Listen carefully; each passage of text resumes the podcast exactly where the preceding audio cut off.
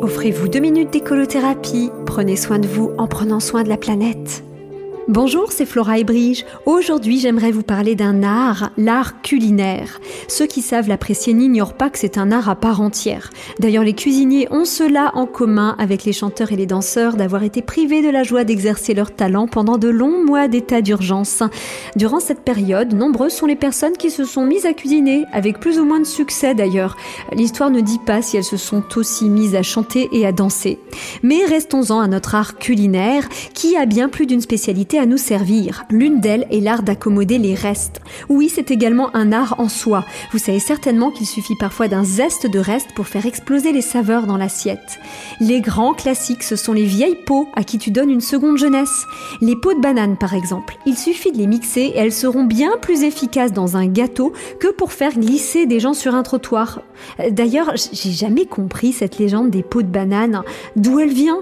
On te montre un dessin avec un bonhomme qui marche en lisant un journal une peau de banane sur le trottoir et tu te dis Attention, il va glisser euh, ça fonctionne même si la peau de banane est posée derrière le monsieur au cas où il ferait marche arrière.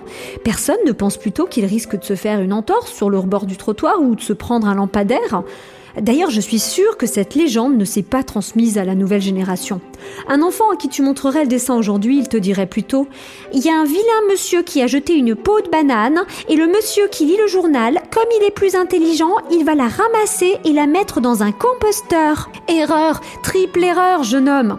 Il vaut mieux la mixer et faire un gâteau. Elle vient de trop loin, la peau de banane, pour se retrouver sur un tas de compost. Deuxième erreur, pas sûr que ça rende intelligent de lire le journal. Et troisième erreur, pas sûr que ce soit un vilain monsieur qui ait jeté la peau par terre. C'est peut-être une vilaine dame. Mais laissons les vieilles peaux pour passer aux fans qui ne sont pas en reste dans la catégorie des beaux restes. Je suis fan des fans de radis. On peut les hacher menus avec un peu de persil et de basilic pour saupoudrer avec délice des plats de pâtes, pizza ou taboulé. La conclusion de cette chronique est un peu facile, je l'avoue. Les vieilles peaux, on ne laisse pas se décomposer les fans, ben, euh, on ne les laisse pas faner. Alors je sais que je peux compter sur mes fans qui ne m'en voudront pas. Alors à la semaine prochaine!